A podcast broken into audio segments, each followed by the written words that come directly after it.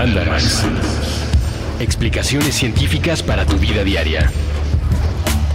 Con Leonora Milán y Alejandra Ortiz Medrano. Puentes. Muy buenas algo. Bienvenidos a Mandarax. Esperemos que si usted está escuchando este programa recién salidito del horno y recién estrenadito, no esté tan crudo como para pasarla mal, pero esté lo suficientemente crudo como para estar echado en su cama y solamente dedicando su atención a lo que Alita y yo les vamos a contar el día de hoy en este programa de la ciencia para la vida diaria. Hola, bueno, es algo. Bueno, es algo. Yo soy Alita y pues este programa, su estrenada, salió un poquito antes de un aniversario Darks. Es, es muy, es muy. Si usted cree que el 16 de septiembre per se ya es Darks, si usted está escuchando este programa, insistimos en la fecha del estreno.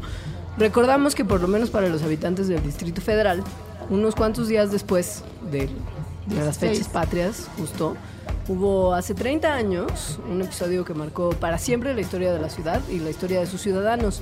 No importa cuántos años tengan, no importa si lo vivieron o no, no importa qué tanta relación directa tengan con lo ocurrido en 1985, todos tenemos tatuado en algún lado el episodio del gran sismo de la Ciudad de México, que justo está además cumpliendo muchos años en, 30. en este 2015, 30 Sí. añitos. Tú no estabas ni, ni, ni pensada en la mente de tus papás, ¿verdad? Tenía un año. ¿Cuántos años tienes? 30, o- ten- tengo 30 en este Sí, sí, momento. pues, o sea, no tenía, estabas, O sea, cumplo 31 pero muy poquito. ah, estabas a punto de cumplir tu primer añito. Sí, pero yo viví en Guadalajara. Entonces, mira, cero que te influya y porque de hecho, provincia. ajá, sí. Y pues bueno, se- ¿no? Como que yo sabía cuando era chica que había habido un temblor y, ¿no? Porque pues es un- justo un acontecimiento muy relevante en la historia del país. Y en los 80 tampoco no pasaba nada, ¿no? Em, Pero después ya que, de hecho hasta hace relativamente poco, o sea, ya en mi vida adulta, fue que como que veí fotos, por ejemplo, fue la primera vez que vi fotos o que gente me empezó a contar, o sea, que tuve más curiosidad y me di cuenta de, o sea, de lo fuerte, de la magnitud real, ¿no? Y fue muy, muy impresionante. Yo tuve mucho contacto, digo, no mucho, muchísimo, pero con unas fotos que, como todo lo que hace ese fotógrafo, logra sacar algo bonito de situaciones horrorosas. Me clavé mucho en un momento con la obra de Enrique Metinides, que es un fotoperiodista Sí. de hace muchos años, que justo ha retratado las cosas más gore de la Ciudad de México. Como de la particularmente. alarma y así, ¿no? Sí, él trabajaba en Revista Roja y lo que hacía era llegar con pitazos de la policía bien pronto a los lugares donde había ocurrido algún tipo de siniestro, atropellados, Sí, que se cayó un avión, se cayeron edificios y retrataba, pero tenía muy bonito ojo, a ver si nos ponemos en la bitácora la foto en particular que estoy pensando, y justo con el sismo del 85, tiene creo que una foto del Regis y un tipo pasando adelante como todo este asunto de, que te transmite la situación de desastre que es muy tremenda y muy fuerte y a la vez muy bonita porque justo es lo que él hacía muy bien. Pero es eso, tenemos dentro de nuestro consumo de cultura popular siempre referencias al gran temblor de 1985 y, a- y ahora que hay aniversario, sus amigas de Mandarax, porque los queremos y sabemos que son cosas que sobre todo esta semana estarán en boca de todos y usted por supuesto quiere saber más que los demás para ser más popular en la fila de las copias en su oficina Godínez. O para entender ciertas cosas de Más- lo que pasó. O sea, claro, porque ese es el fin último que nosotros Sí. tenemos, pero sabemos que en realidad Es el para a conocimiento, alguien. claro, el conocimiento sirve para presumirlo. Es para ligarse al de conta. Ajá. Pues vamos a hacer un programa sobre temblores, pero no les vamos a contar ni qué pasó en el 85, ni de cuánto fue la magnitud. No vamos a hablar de ese temblor, vamos a hablar de temblores en general y de ciertas cositas de temblores que probablemente usted no sabía y que probablemente nadie más le va a contar. Sí, y tal vez no sea tan jocoso porque los temblores No son materia de risa. pues casi siempre son tragedia, ¿no? A menos que ocurran en un lugar despoblado. Pero igual son detalles muy interesantes sobre la Tierra misma. El desastre natural generalmente es interesante. Nada Sí. gracioso, pero sí son fenómenos dignos de estudiarse. Y este en particular hay ciertas zonas del planeta donde tenemos que estar particularmente informados y particularmente enterados porque vivimos en una zona sísmica. Como aquí. Como aquí, justo como California, Que además el tema de Híjoles, California, California. entre los antivacunas y la amenaza constante del temblor que va a matar a todos, Es como temblor en San Francisco, nadie está vacunado, todos mueren de tétanos. es que no es No, bueno, chistoso, no, no. pero Ojalá no, ¿sabes? O sea, es una cosa que podría pasar pasado mañana. Y justo una de las particularidades es que no podemos predecirlo. Lo de las vacunas, sí, sí podemos. Eso va a ser una catástrofe en breve si la gente no se vacuna. Pero el tema del gran temblor, No se puede predecir cuándo. Sí se sabe dónde es más probable, justo Claro. en esos lugares sísmicos. hoy le vamos a explicar, punto número uno, ¿qué demonios es un temblor? Porque usted sabe, más o menos, porque el imaginario... Es cuando se mueve la tierra. Es que se están moviendo las placas, ¿no? O sea, como que hay una cierta algo que todos sabemos de los temblores. Sí. Pero en realidad es un porcentaje mínimo de lo que está pasando en el fondo de nuestro planeta. Que está interesantísimo. El a mí las cosas así planetarias me vuelven loca de interés. O sea, como el tema de que estemos todos en una bola cuyo centro es una especie de bola de fuego, magma líquido a altísimas temperaturas. Sí, que la corteza está partida en cachos que se están moviendo, o sea, cachos sólidos que se están moviendo dentro de una alberquita de esa cosa líquida. De magma eh, ardiente. Ah, sí, que sale por volcanes. Y si te enteras después, digo, si en algún momento tienen interés y se clavan en el surgimiento de los planetas, todo, maldita sea, tiene sentido. O sea, en el momento, ya que esto obviamente rebasa el interés de este programa, pero todo empieza como las justo piezas del rompecabezas planetario a encajar en su lugar. Hoy solamente les vamos a contar una pequeña partecita y que es justo lo del tema del rompecabezas, que vivimos en una especie de, de, de Jenga. ¿No? y como en el Jenga, Si alguien jala mal una pieza, se cae todo. Ay, qué pésima analogía. Es que ves, es esos programas en los que uno se quiere reír porque nos caemos bien y nos si hacemos reír, llorar. pero ajá, pero no es chistoso en realidad. No, Y bueno, pues piense usted en el es que sí funciona, ¿eh? Piense usted en el Jenga. Piense que este Jenga en particular son piezas que no están construidas hacia arriba, sino hacia los costados, pero están encimaditas. De alguna manera en las orillas. O sea, no estamos en un rompecabezas que esté perfectamente armado, lisito en las uniones entre las piezas. Hay algunas que no están tan planitas en su contacto con otras. O igual si estuvieran planitas, como lo que está abajo se está moviendo, A empiezan a rozarse entre ellas, Ah. una se le mete abajo a la otra, dos se van para abajo al mismo tiempo, dos se van para arriba al mismo tiempo. Es decir, hay como un movimiento constante entre esas piezas de rompecabezas que en realidad se llaman placas. El lugar donde estas piezas se están moviendo son unas cuestiones geológicas que se conocen como fallas o planos de las fallas. Es por eso que salió una película recientemente estelarizada por The Rock que se llama San Andreas.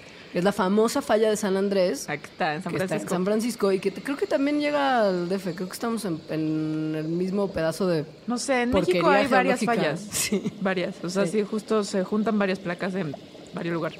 que creo que todas convergen en la Catedral de la Ciudad de México. es como, ¿sabes? Porque sí. Pues no, están más bien Ah, donde sí. están las montañas, ¿no? Que justo, o sea, si Ajá. dos, si dos placas se juntan, o sea, chocan y se empiezan a ir hacia arriba, se forma una montaña, ¿no? Porque son dos cachos de roca que se empiezan a, a subir.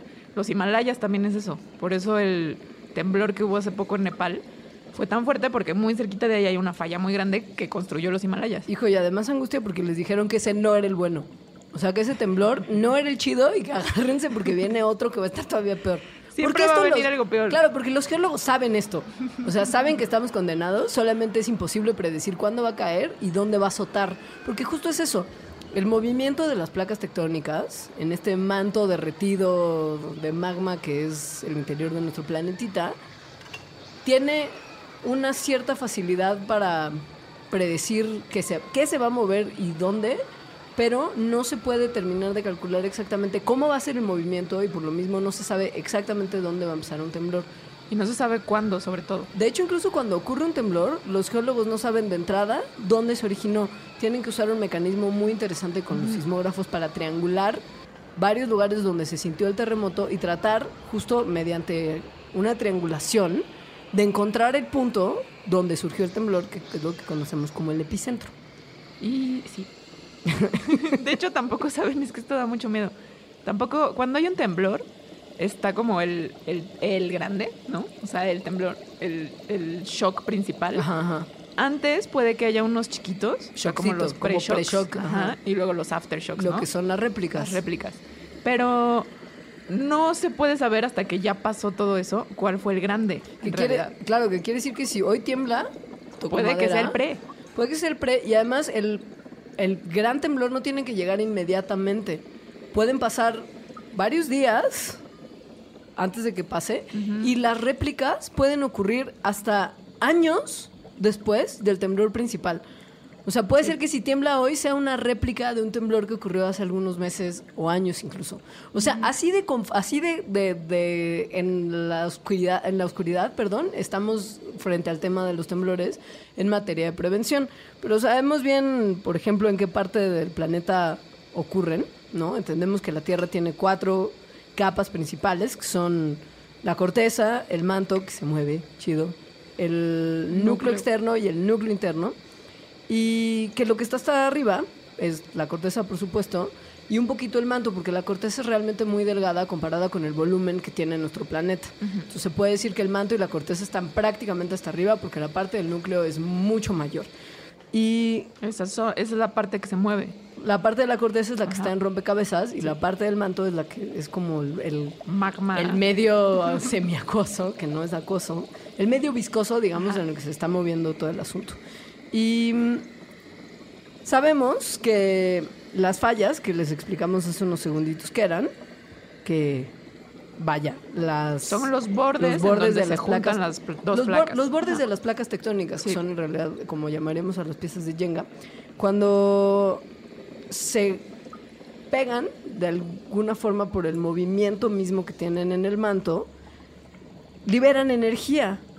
Porque así funciona, porque todo en la Tierra tiene que ver con liberación de energía.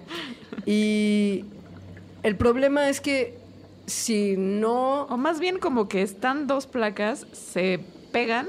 Es que la energía que tendrían para estarse moviendo, que se se- liberaría por el se- mismo ajá, movimiento, pero no puede como salir. que se empieza a acumular esa energía porque están como porque se atoradas. atoraron, porque justo se mete una abajo de la otra y una arriba de la otra y se atora y la Sí, energía que saldría con el movimiento normal, Y se pueden atorar durante muchísimos años. claro, y esa energía que hubiera ocurrido del movimiento normal de la placa, O sea, si no estuvieran atoradas, ¿no? Si fuera como un deslizamiento suave como todo el orgánico, sin choques, sin Sí. nada, Pero no es así. no es así. Y entonces, cuando Cuando la- finalmente se desatoran. Claro, cuando la fuerza de, de las mismas piezas que se están moviendo eventualmente las separa, esta energía sale violentamente. Y tiembla. Y sale para todos lados. No sale para arriba, no sale para abajo, sale como una especie de mini bombita. Como ondas, literal, de energía que se liberan hacia todos lados. Ajá.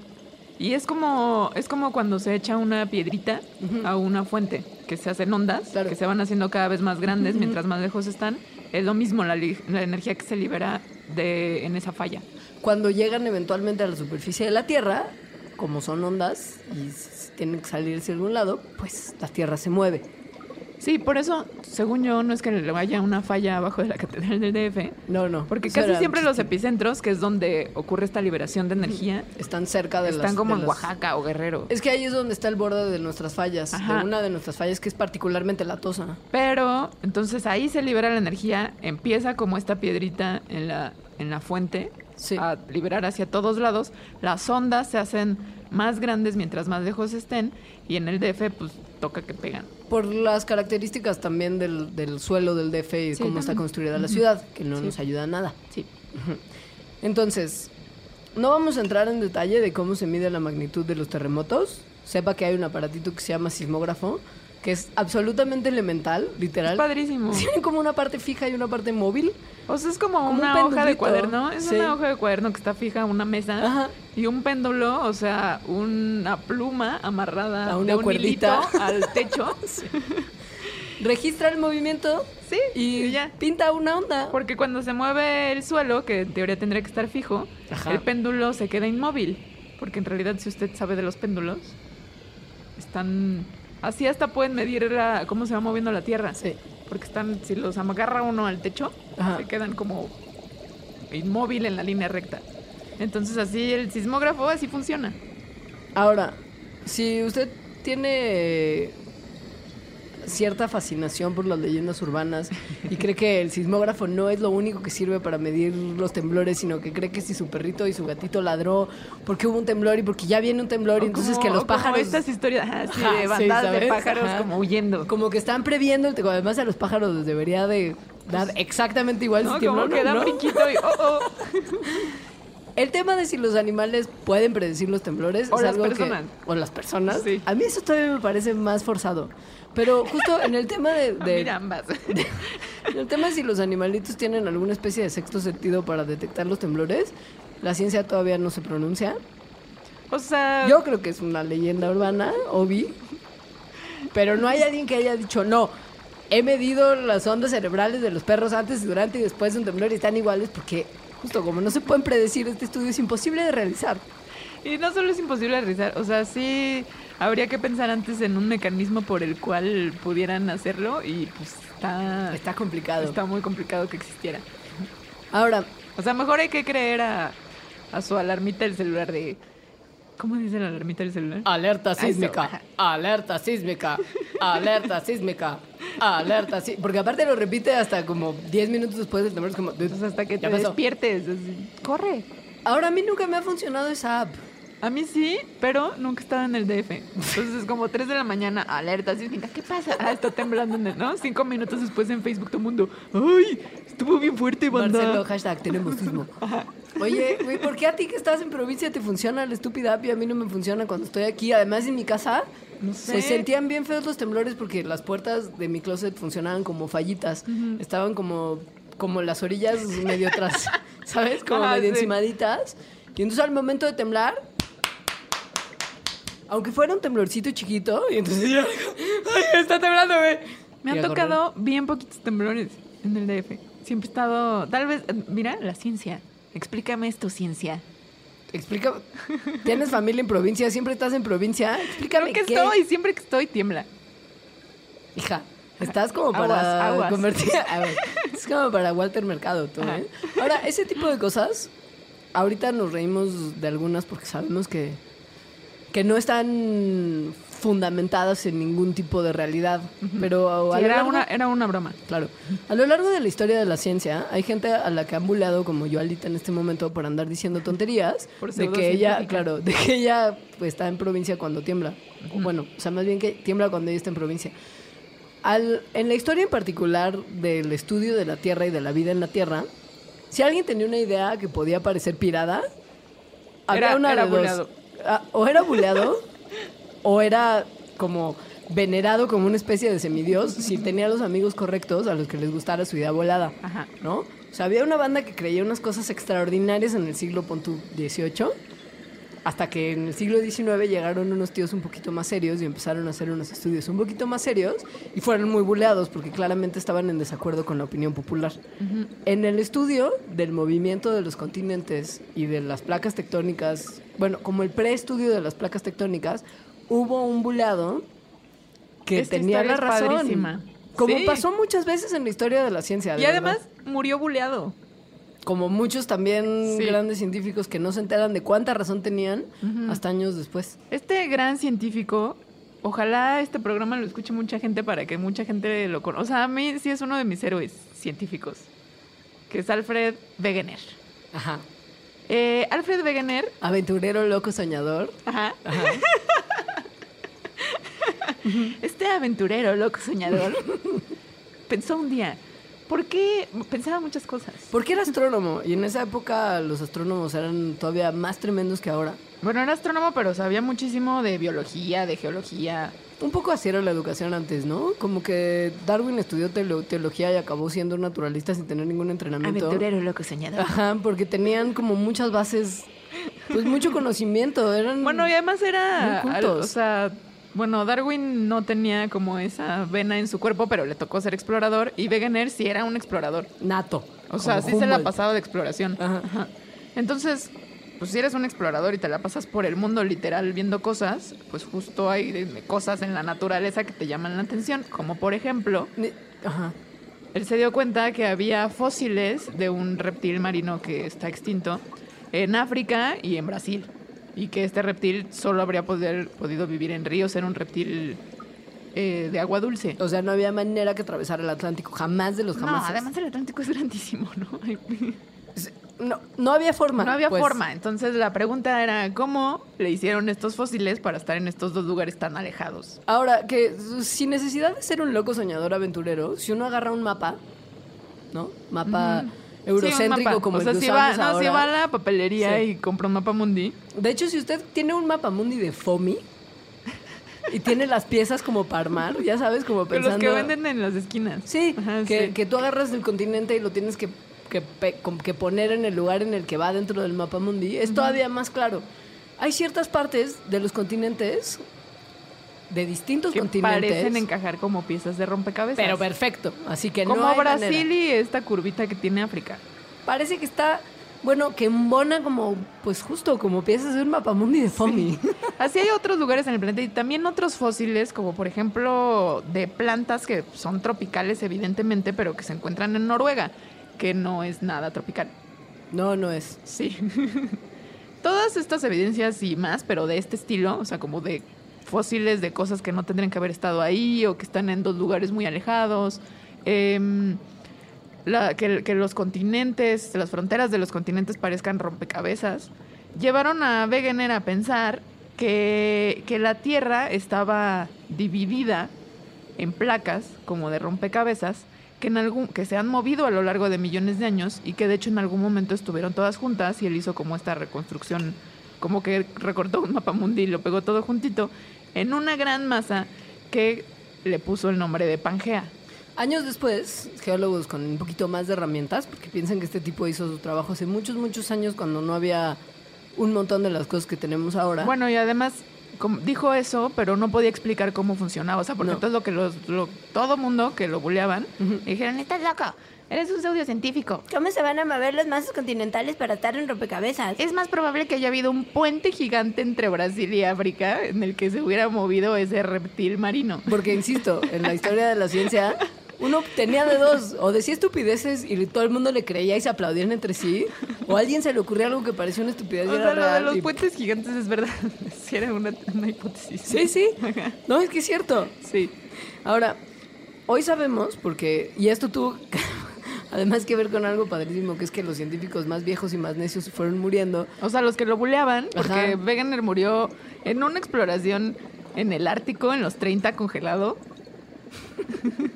Su teoría es como esta teoría pseudocientífica, nadie le cree, bueno, Ajá. ya me voy a exploración. En una de las primeras exploraciones en las que sacaron estos núcleos de hielo, en los que se ve como eh, la composición atmosférica de hace miles de años, él fue el primero que sacó uno de esos. Árale, si eres bien fans. Sí, se murió. Se murió y afortunadamente para él y para la ciencia y para su legado, muchos de los buleadores se fueron muriendo también Por viejitos. por viejitos, normal. Y la generación siguiente de geólogos que empezó a pensar en el problema, se dio cuenta que Wegener tenía mucha razón, pero que como muchos científicos no fue tan bien recibida su teoría justo porque carecía de mecanismo. Y ya estudiando bien las cosas, se dieron cuenta que sí, que la deriva continental era algo que ocurría, porque se dieron cuenta que existen estas piezas que están flotando en, una- en un medio viscoso y que se mueven libremente. Y porque descubrieron que hay como suturas en la Tierra, como si fuera una pelota de béisbol. Sí, o sea, como si la Tierra fuera una pelota de béisbol. Entonces, que por las suturas está saliendo magma, tal cual. Y entonces se está formando roca en el momento en el que sale magma. Piense usted en el piso del mar, que en realidad es una cosa en la que no va a poder pensar porque es un concepto que para mí ya, o sea, si la cosa cósmica Hay, es hay abstracto. videos, hay videos. Pero justo en las grandes profundidades, precisamente en, en valles profundos, pon tú, del piso del océano, Ajá. es donde se puede observar más este salir del, del rellenito cremosito Sí. de la tierra. El piso marino es el que resiente más, por la cantidad de piso Suturas. marino que hay en la Ajá. tierra, resiente más el movimiento de lo que está debajo. Y es donde o bien se separa el piso marino y permite la salida de magma, cosa que generará, que generará eventualmente un poquito más de piso volcánico y más de este movimiento de las, de las piezas que componen la pelota de béisbol, o bien se cierra porque en otro lugar del océano este piso marino se está abriendo por la salida de magma. O sea, piense que además, justo, no se puede como nada más mover el piso del mar hacia una dirección porque está saliendo magma y entonces se recorre, sino que si se mueve en algún lugar, en otro lugar del mundo se va a estar resintiendo este movimiento y se va a estar apachurrando el piso marino contra otras capas de piso marino, también generando movimientos terrestres y formaciones geológicas. Hay varias de estos lugares donde está saliendo magma, que son justo las suturas, que son unos de los bordes de las placas. O sea, si sale el magma, pues eso hace, ¿no? Empuja lo que hay arriba y lo que hay arriba es la corteza terrestre. Sí, sí. Entonces, y cuando... eso, Ajá. Eso está increíble, porque además esas suturas, eh, lo podemos poner en la bitácora también, son muy grandes. O sea, hay una en medio del Atlántico, en medio del Pacífico. Como el gran agujero del centro del mar. O sea, tiene un nombre así porque además Sí, sí, sí. les encanta poner como el turbo profundo hiper mega agujero del centro del Atlántico como Eh, nombre oficial. Es grandísimo y todo el tiempo, o sea, esto no es que de repente salga magma como un volcán, o sea, esto es una cosa continua, todo el tiempo está saliendo esto y por eso todo el tiempo se está acumulando energía en los bordes de las placas. Que también tienen que pensar que el tiempo que nosotros creemos que es muchísimo tiempo, en realidad en tiempo geológico, lo que nuestra Tierra tiene de edad y el tiempo que toma que pasen cosas importantes como grandes movimientos y surgimiento de cadenas montañosas es muchísimo. Entonces, si en nuestro Sí. tiempo como seres humanos en la Tierra creemos que esto no ha parado de sacar magma, igual es un pestañeo. Bueno, digamos, más en- bien es acumulativo, porque sí está saliendo magma todo el tiempo y, por ejemplo, Europa se separa de América al año 2.5 centímetros. Ujú, ujú. O sea, más bien sí es como muy chiquito todo el tiempo, y de Sí. pero como la Tierra tiene tantos millones de años, entonces este movimiento ha hecho que Europa está separado de América. Sí. justo. Ahora, ya que los científicos de la generación de Wegener se murieron y los chavos rucos, que ahora ya son más rucos que chavos, Sí, se deben haber muerto. de nueva generación ajá, empezaron a darse cuenta de todo esto, fue que la teoría de la tectónica de placas y de la deriva continental se hicieron una y la misma y ahora son lo que explica actualmente por qué demonios están los continentes como están y por qué maldita sea tiembla todo el tiempo y vivimos los ciudadanos del DF con constante terror. Ujú. Vamos a tener que ir a un corte, ya que no tenemos cronómetro industrial, estoy medio calculando. Este es un gran momento para parar. Sí. Pero después, cuando Mandarax regrese, le vamos a explicar algunas cosas ya más a título práctico y de observación del día a día de lo que pasa cuando tiembla. No tiene nada que ver con cuestiones de gran De movimiento mecanismos. del piso del mar, Sí. ¿no? Sino qué es lo que pasa cuando esa fregadera se mueve. Entonces no se vaya.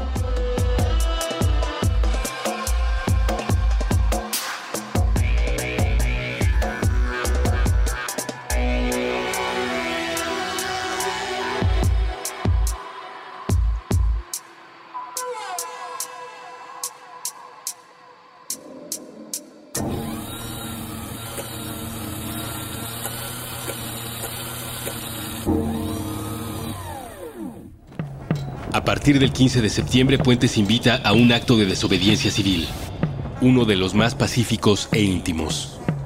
Escuchar música. Pensaremos en cómo solucionar los problemas de nuestro país a través de las reflexiones de mexicanos que nos inspiran. Desobediencia civil. Una producción de Puentes en Spotify. Escúchala desde nuestro perfil. Puentes MX.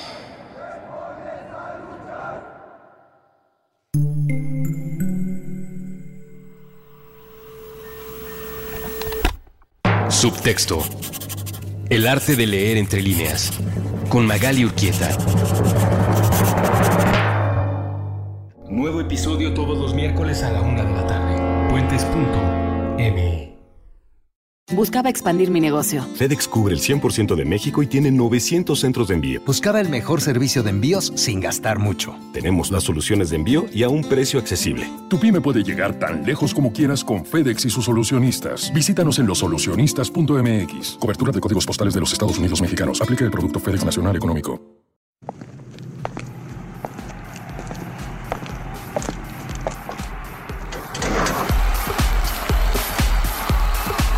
En contradicción del aislamiento. Puentes.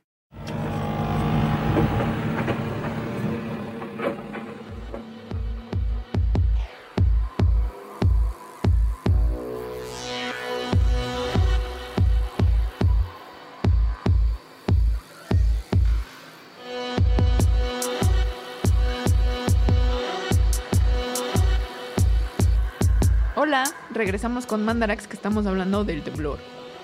Les explicamos ya el mecanismo padrísimo para mí de la deriva continental y la tectónica de placas, que explica los temblores y también explica un montón de patrones que se ven en los fósiles y esas cosas muy ñoñas que a mí me gustan. Sí, ya ni siquiera bulearte es divertido, porque sé que eventualmente yo voy a morir y tú triunfarás buleada. ¿Qué tal que muero igual en una exploración en el Ártico? Creo que es en la Antártida. No, ¿dónde estaba? ¿Arriba o abajo? No me acuerdo. Cabañita incendiada de Valle de Bravo. güey. Óyeme.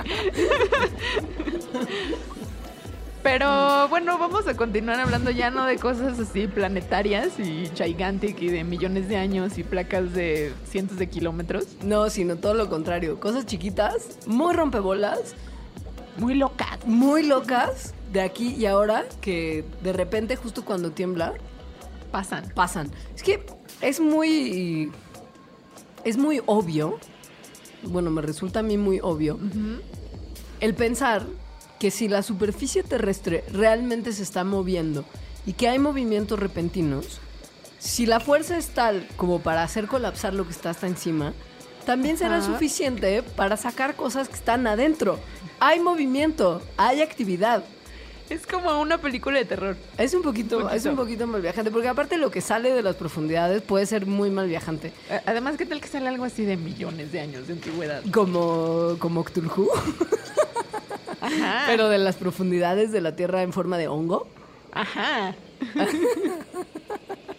que infecta gente y la gente no sabe de qué está enferma. Es un mal viaje. No, güey, eso...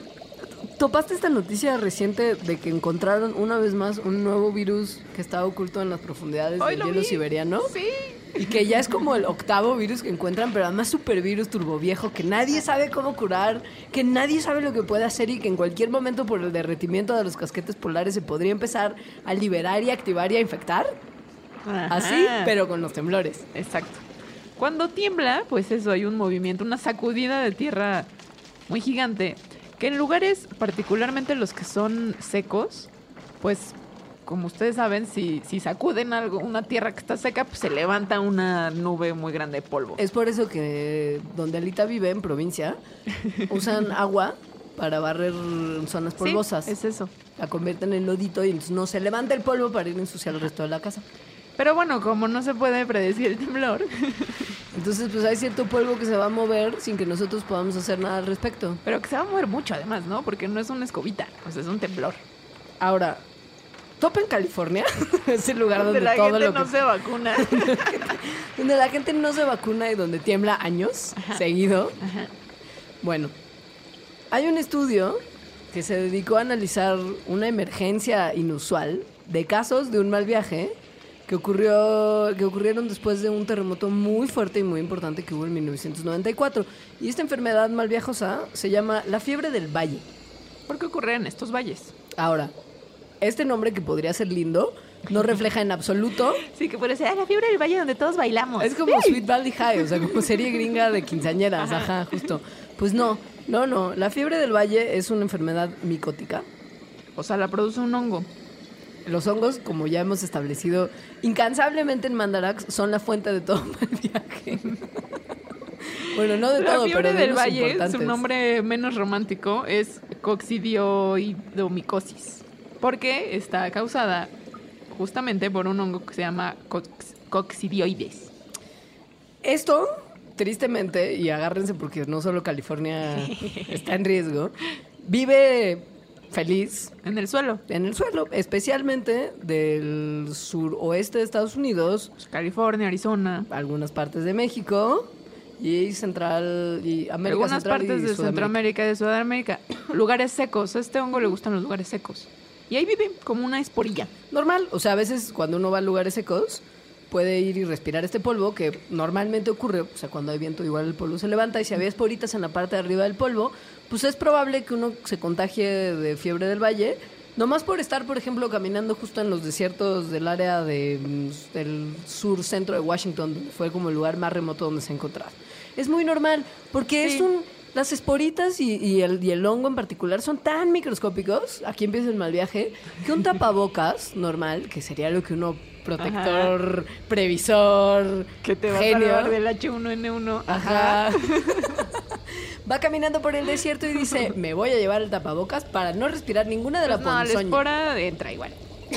Entra y vive feliz en los pulmones. O sea, porque los pulmones son un lugar ideal para este hongo, porque le gustan los lugares. En realidad vive en lugares secos, pero por eso está como guardadito en el suelo. Y Porque lo está- que le gusta ajá. es como un lugar húmedo, oscuro, Ha de saber usted que las esporas de los hongos, así como las semillas de las plantas, como sus bronquios. soy- son muy resistentes. Tienen, por particularidades de su reproducción, características que las hacen aguantar climas muy inhóspitos, temperaturas muy extremas, pero cuando encuentran, piense usted que literal es una semillita de una planta, cuando usted la planta en tierrita, O sea, le echa su lugar agüita, ideal. se pone el solecito, entonces la semilla de la planta hace que brote una plantita nueva. Lo mismo las esporas de los hongos, son muy maldita sea, resistentes. Aguantan prácticamente, son como las cucarachas del reino fungi, las esporas de los hongos. Y entonces al momento en el que llega a la tierrita, al solecito, al agüita, que son sus pulmones, porque está ahí calentito, hay como ah, ah, ah, No hay otro humedito, hongo, no, hay otro- no hay nada que, pelee sí. contra él. Entonces las esporas dicen, ya está. Sí. Y dan lugar al hongo ya, ya a la adulto, enfermedad, pues, a la a la fiebre del valle, que en la mayoría de los casos, el 60%, eh, tienen pues síntomas muy poco severos, o sea, muy Vagos, leves, muy ¿no? leves. Sobre todo vagos, ¿no? No son característicos de la enfermedad. Son pues que tu fiebre, que tu Que dolor parece- de cabeza. se parece como una gripa. ¿no? Aunque en realidad lo que está pasando dentro de su cuerpo tiene que ver con uno de los mal viajes principales de los hongos, que es que los hongos son saprófitos, son descomponedores, se alimentan de materia Descompuesta en descompuesta, carnita ahí que se Sí. está medio echando a perder. Sí. Entonces el hongo pues un poco encuentra una carnita que es muy parecida a esta dentro de su organismo y se lo empieza a comer de adentro hacia afuera, Ajá. empezando por los pulmones, pero llegando a todos lados menos al tracto gastrointestinal, que es el único lugar al parecer que no le prende al hongo, probablemente por los ácidos que ahí viven. Y las bacterias que están ahí que van a decir, dude, este es mi lugar, largo, no vas a infectar aquí. Pero todo lo demás es, mira, cancha legal para el hongo de la fiebre del valle. Entonces, si se pone mal, Fatal. mal de esta fiebre, pues puede comenzar a dañar el sistema esquelético, eh, los pulmones, obviamente, las meninges, que es esta capa que hay entre el cerebro y el cráneo, que le pueden dar meningitis y aplastar el cerebro. Ya, lo- ya lo hablamos en el Ajá. tema de las vacunas. Eh, ¿Cómo se llaman las, las articulaciones. las articulaciones? Es que me está señalando sus codos. Ustedes no lo ven, pero se está agarrando los coditos. Y al final del día, lo que puede pasar es, pues, necrosis de los tejidos, una gangrenita. O que necesite tratamiento de por vida.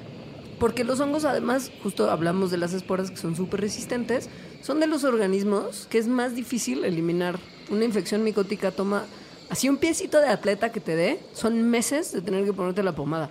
Si te la pones una semana y si te quitaron los síntomas, no se te quitó el pie de atleta, ahí está. Porque además, eh, y yo creo que con esto no estoy segura, pero yo supongo que con este, el de la fiebre del valle, como se guarda en esporas, las esporas pueden viajar por el sistema linfático hacia cualquier lugar del cuerpo y guardarse ahí hasta que el momento es el adecuado y volver a salir años después.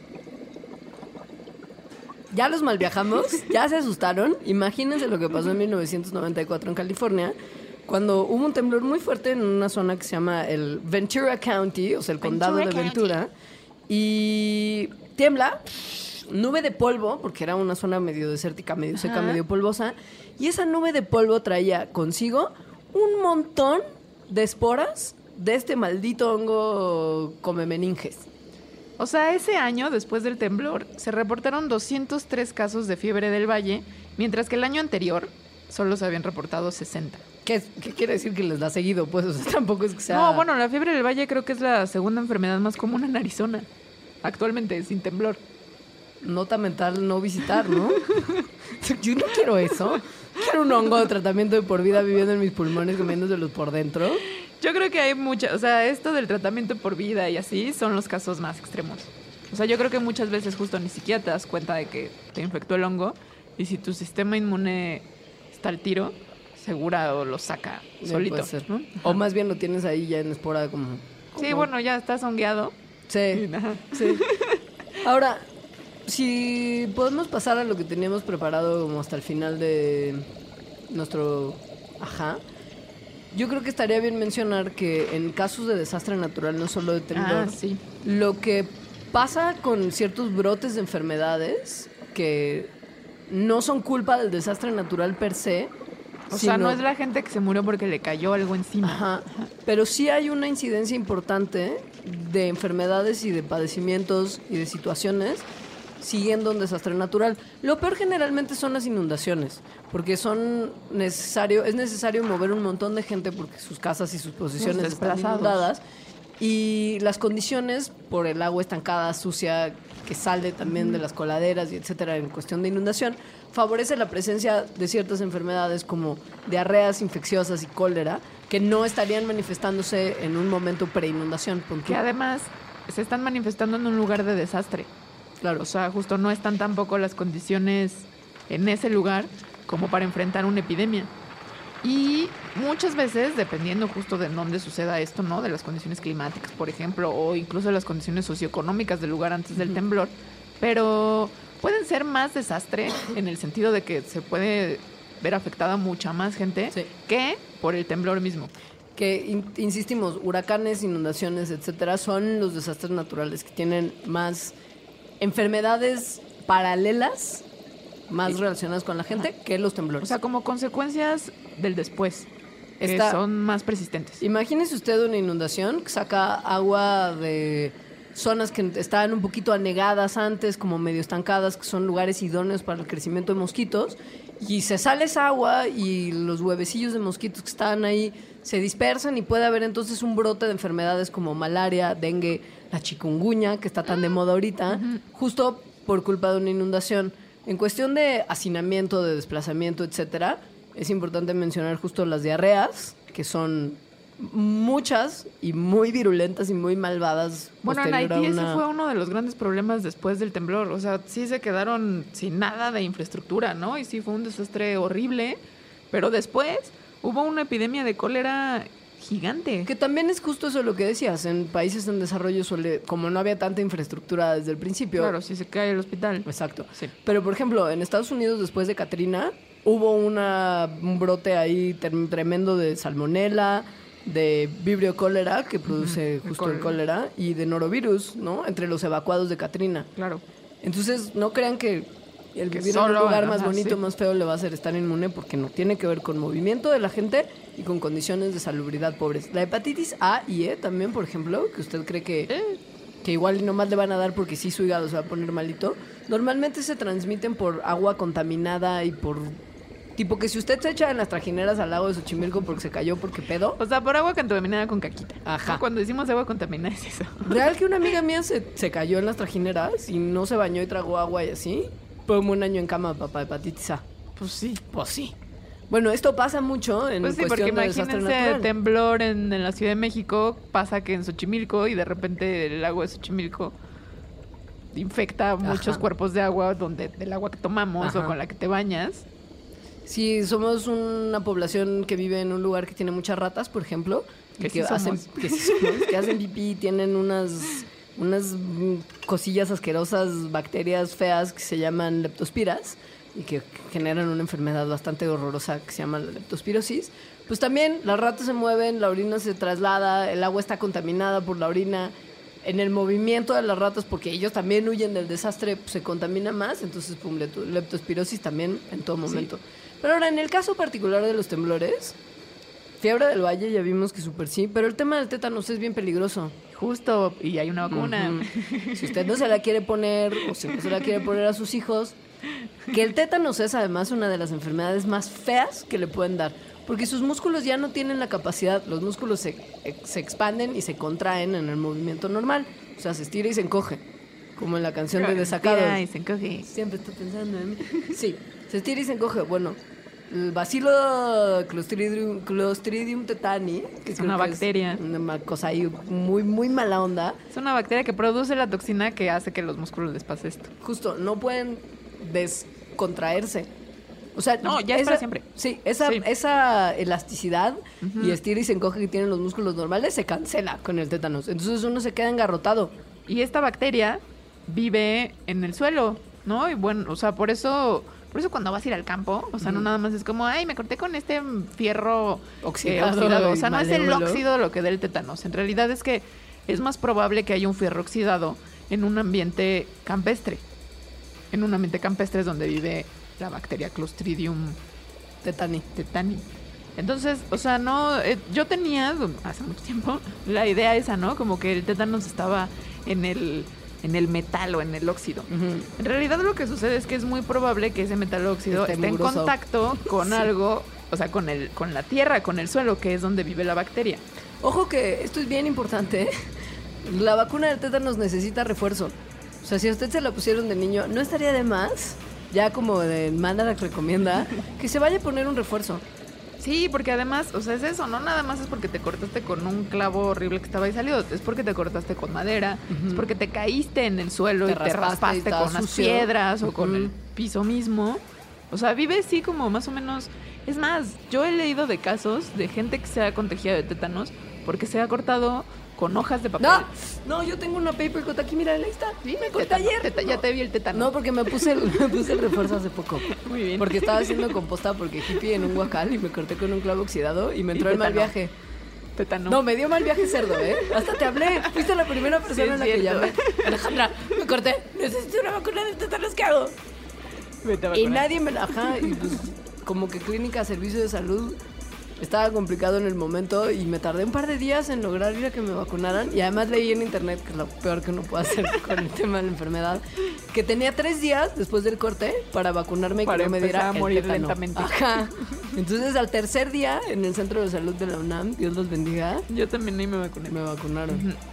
Pero bueno, igual que con la bacteria, digo, con el hongo este de la fiebre del valle, que entonces se mueve la tierra, sale una nube y por ahí salen las esporas, pues igual se puede mover la tierra, sale una nube y sale en la nube la bacteria del tétano. O sea, te puede dar así. Y piense que si de verdad sí se cayeron edificios y llegamos a ese momento tan horroroso que se vivió hace 30 años, el contacto con cosas mugrosas, puntiagudas y listas para cortarle la piel a las personas e infectarlos Es probable. es mucho mayor, ¿no? Entonces, bueno, moraleja, Mandarax recomienda vacunarse.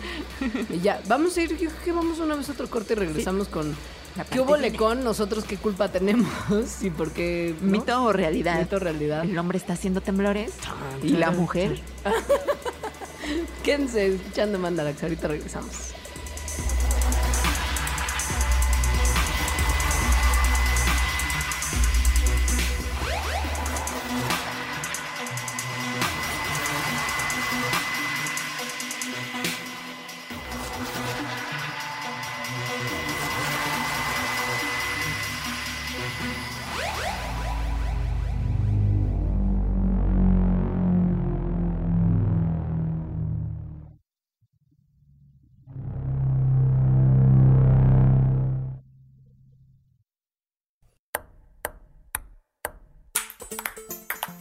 Prestar pensamientos, pelotear partidos, platicar películas, palidecer por placer, pintar paisajes públicos, postularse para Padawan, pasear por planos paralelos, percibir pequeñas partículas, por palabra procrear planetas para par, progresar por plataformas pixeleadas, pulir parlamentos, proteger paraísos, pa, pa, pa, pa, pausar.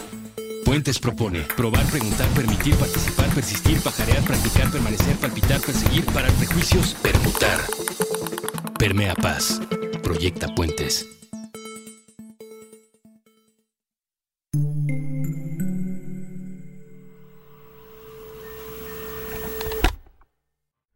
mejor escaparate, El mejor escaparate de la cultura urbana es la calle.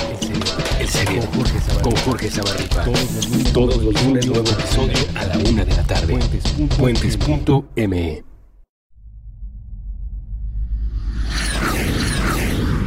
Intercambios horizontales. Puentes.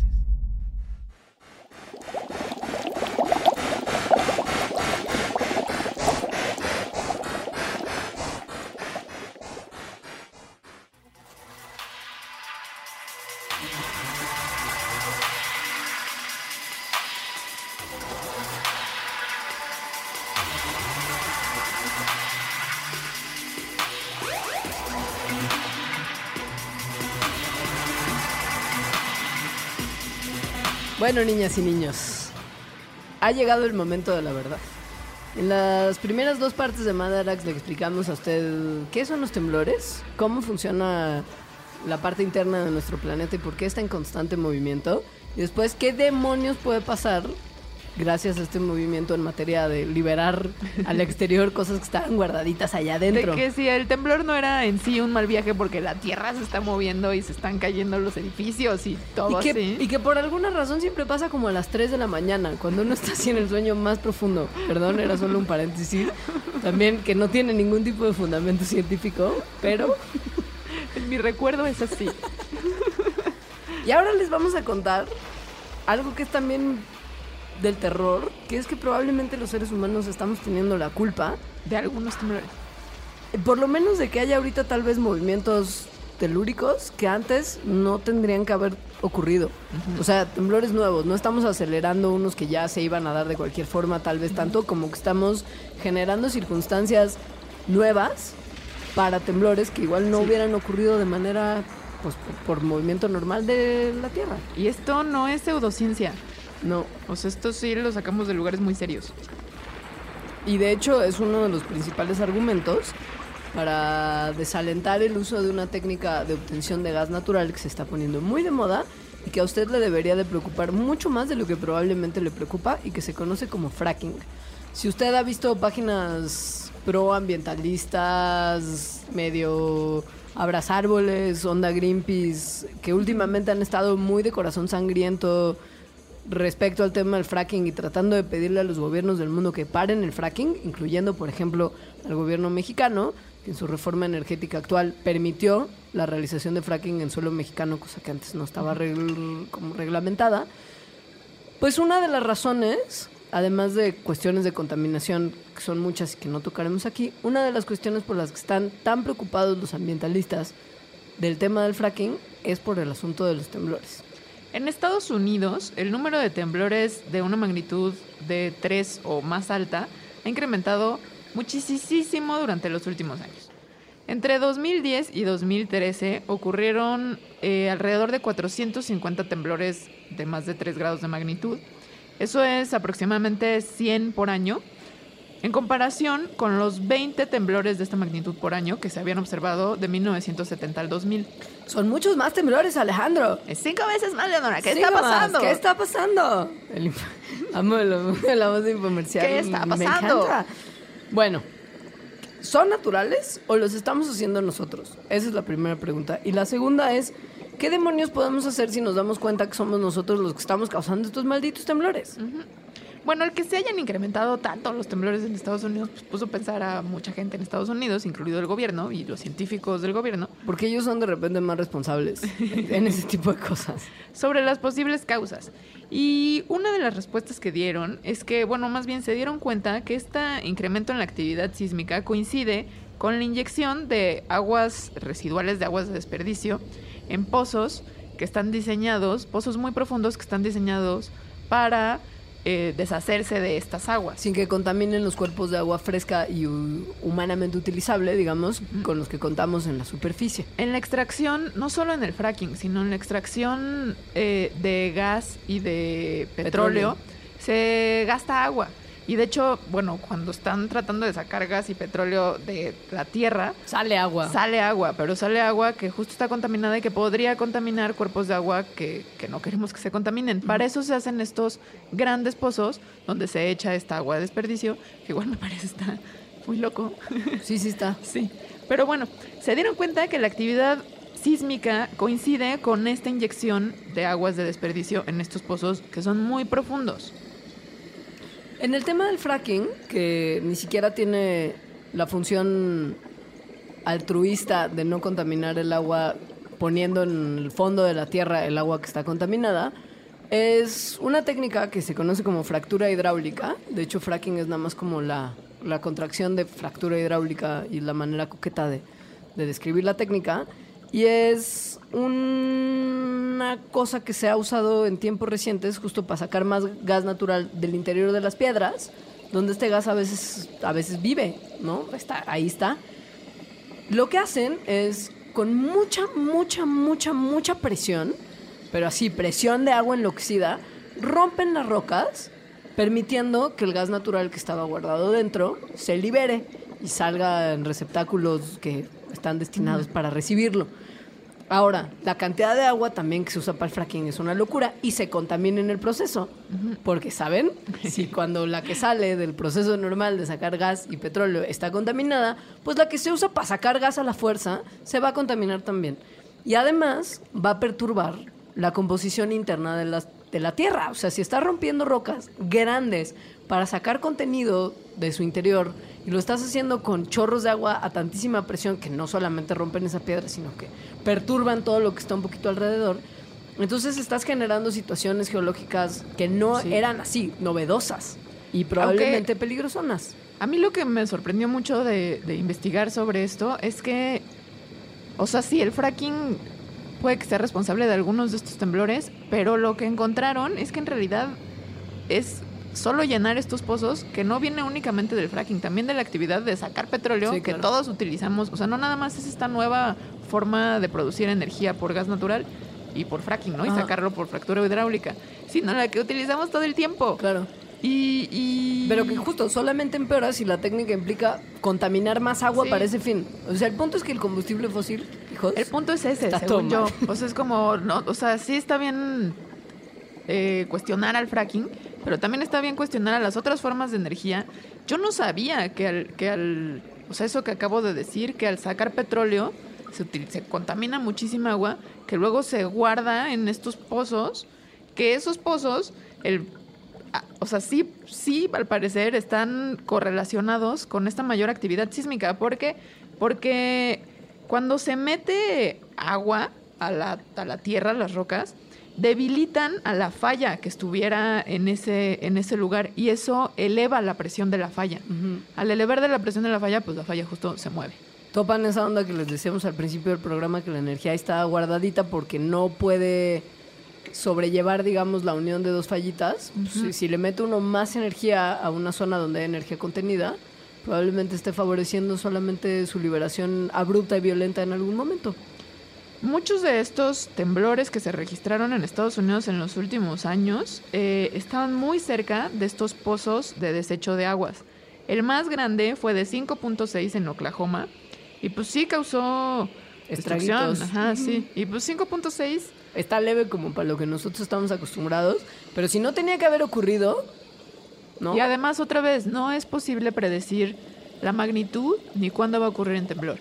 Entonces, si sabes que, que estás incrementando la probabilidad de que ocurra en un futuro cercano algo que no sabes qué tan fuerte puede ser, Qué porque poca. estás tirando agua. Sí, qué poca. Qué poca. Qué poca. Qué poca. Creo que esa es la conclusión final. Ahora, los temblores, sean hechos por los humanos o sean hechos por la simple naturaleza. naturaleza, tienen además otros efectos ya a nivel... No voy a decir cósmico porque ya es como nada más subirme al tren del hippie que llevamos que llevamos manejando Ajá, hace unos minutos. Desde que nacimos. Pero es real que tienen efectos en la misma Tierra, o sea, en el, en el planeta como, como un todo, en el cuerpo cósmico que es el planeta Tierra.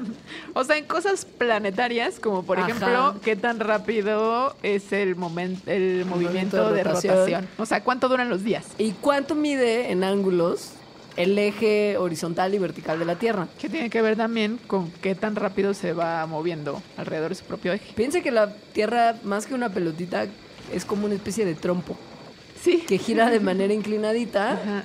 Siguiendo dos ejes que están más o menos definidos.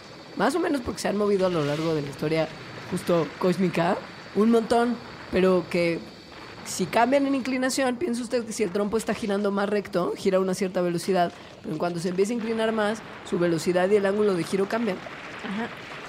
Según yo, esto es que estas es de las cosas que a mí, pero no sé si por ñoña, cuando ocurrieron el temblor este de Japón, el que provocó el tsunami y luego mal viaje por energía nuclear, que también es otro mal viaje. Ah, súper mal viaje. O el de Chile, que fue muy fuerte también, que decían, es que este temblor fue tan fuerte que cambió el eje de rotación de la Tierra y ahora los días son más cortos. Más cortos estamos hablando de nadita de, de diferencia. O sea, Pero bueno, esto es cierto, esto no es un Sí. mito, esto es verdad. Sí, esos dos temblores y otros ajá, cambian, han cambiado el eje de rotación, o sea, han movido la Tierra. literal. El día se hizo más corto después del terremoto de Japón, más o menos 1.8 microsegundo. Ubíquese que un microsegundo es una millonésima de un segundo. O sea, es nada en realidad Es lo que nada. se acortó del día, pero se acortó. Y en el de Chile fue 1.6, 1.26, perdón, microsegundos. Y el eje con el de Chile de la Tierra se movió más o menos 8 centímetros. Y el eje de la Tierra se, se ha modificado con los temblores porque en realidad los temblores han modificado la distribución de masa, o sea, de dónde están los continentes en la Tierra. Y esa distribución de masa, como en un trompito, si ustedes le ponen más peso arriba o más peso abajo, Ajá. pues entonces cambia la rotación y eso cambia qué tan rápido o qué tan lento se está moviendo ese trompillo. Ahora, si usted se pregunta a usted qué le importa que se mueva el eje de la Tierra y que se acorten o alarguen los días, en realidad a nosotros, seres humanos viviendo en la Tierra aquí y ahora, no nos afecta en lo absoluto. De es, hecho, lo, es lo único. Además, el eje de rotación de la Tierra Cambia todo el tiempo. Cambia todo el tiempo, cambia diario. O sea, en un día cambia y luego vuelve a donde estaba y así. Porque como tiene que ver dónde está más peso en la Tierra, si de repente hay un aire gigantísimo más al norte, o sea, hay más masa, porque el aire pues tiene masa, cambia el eje de rotación en ese momento. No importa, de todo lo que hemos dicho el día de hoy del mal viaje de los temblores, este es el menor. Pero es muy padre. Pero se está moviendo. Y además, pon tú que ya pensando en la cosa cósmica no es nada. Y el tiempo del día no afecta nada. Y el cambio en el eje de rotación da lo mismo. Pero hay mediciones justo que después del terremoto de Chile, que ocurrió el 27 de febrero, que fue de 8.8, que fue una locura y que todos nos enteramos. Y que Fuerza Chile y mandamos apoyo. y manda- ¿Se acuerdan de ese episodio? estuvo Estuvo muy fuertísimo. fuerte y muy tremendo. Pues, pum. La ciudad de Concepción, en Chile, se movió mucho. Mucho, mucho, mucho. Estamos hablando de 10 pies. ¿10 pies cuánto es? Como dos y cachito metros, ¿no? Una cosa así, hacia el oeste. Ahorita, ajá. No solo se movió Concepción, o sea, se movieron más ciudades, como por ejemplo Buenos Aires. Que estaba a 800 metros del epicentro, o sea, ni siquiera fue que ahí tronó. y piensen que si el de Chile fueron 8.8, que es uno de los terremotos más grandes registrados, pero no de los más grandes, hubo uno en 1960 también en Chile, pobrecitos, magnitud 9.5, Alejandro. En Alaska, 1964, 9.2. Sumatra, 2004, 9.1. La cantidad de metros que se han de haber movido las ciudades después de ese tipo de episodios es brutal. El problema, 10 pies eh, solo son como 3 metros. sí, ¿no? No Ajá, está tan mal mi Sí, son cálculo. como 3 metros. Sí. Ahora, la cosa es que no hay tantos puntos de medición de dónde están las ciudades antes y dónde están las ciudades después de los temblores, porque justo no tenemos manera de saber dónde y cuándo van a azotar. Entonces hay gente que sabe que hay unas ciertas zonas que se llaman zonas de subducción, que es donde normalmente ocurren los temblores. Entonces ahí es donde, la gente va y pone... Donde chocan las placas y se están metiendo hacia adentro Ajá, las dos. Ajá. Y es ahí donde la gente, exploradora loca como Wegener y Alita, va y pone sus medidores y sus sismógrafos y sus chivas. Y entonces por eso tenemos mediciones de esos puntos en particular. O sea, es porque ha habido gente que constantemente dice, voy a estar aquí en Concepción porque sé que si en algún momento ocurre un temblor es Aquí probable que se mueva. bueno. Ajá. Y, y pues Johnny. sí, así sabemos. Johnny, la gente está muy loca.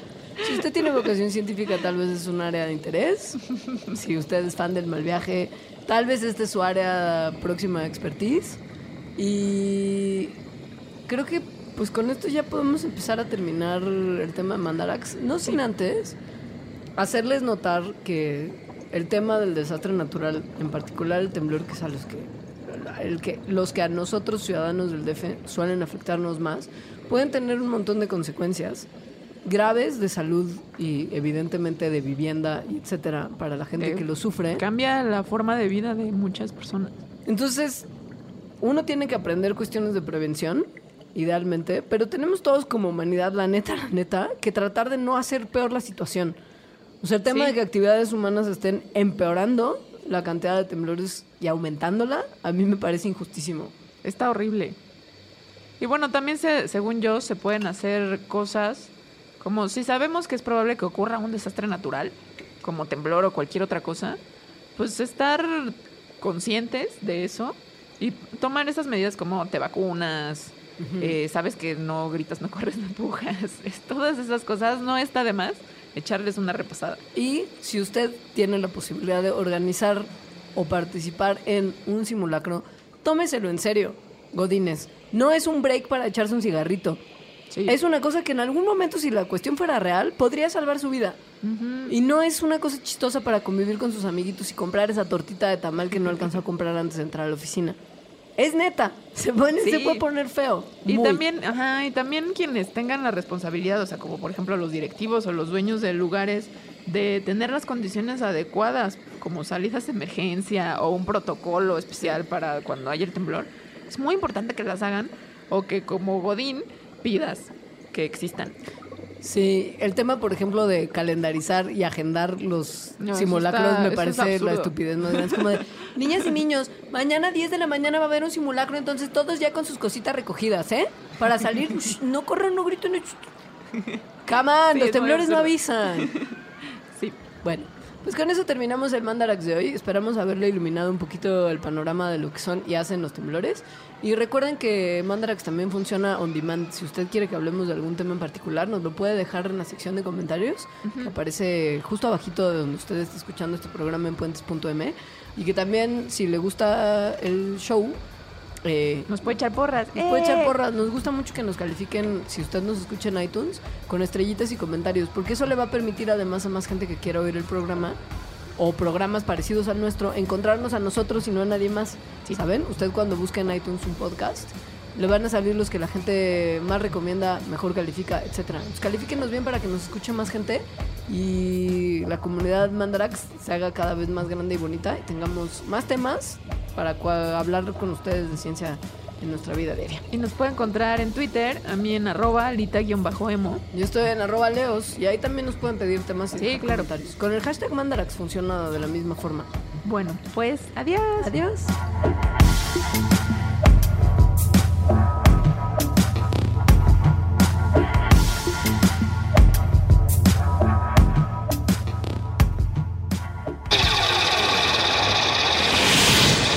Mandarax. Explicaciones científicas para tu vida diaria. Con Leonora Milán y Alejandra Ortiz Medrano.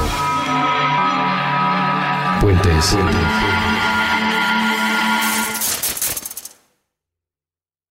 With Lucky Land slots, you can get lucky just about anywhere. Dearly beloved, we are gathered here today to. Has anyone seen the bride and groom? Sorry, sorry, we're here. We were getting lucky in the limo and we lost track of time. No, Lucky Land Casino, with cash prizes that add up quicker than a guest registry. In that case, I pronounce you lucky. Play for free at LuckyLandSlots.com. Daily bonuses are waiting. No purchase necessary. Void where prohibited by law. 18 plus. Terms and conditions apply. See website for details.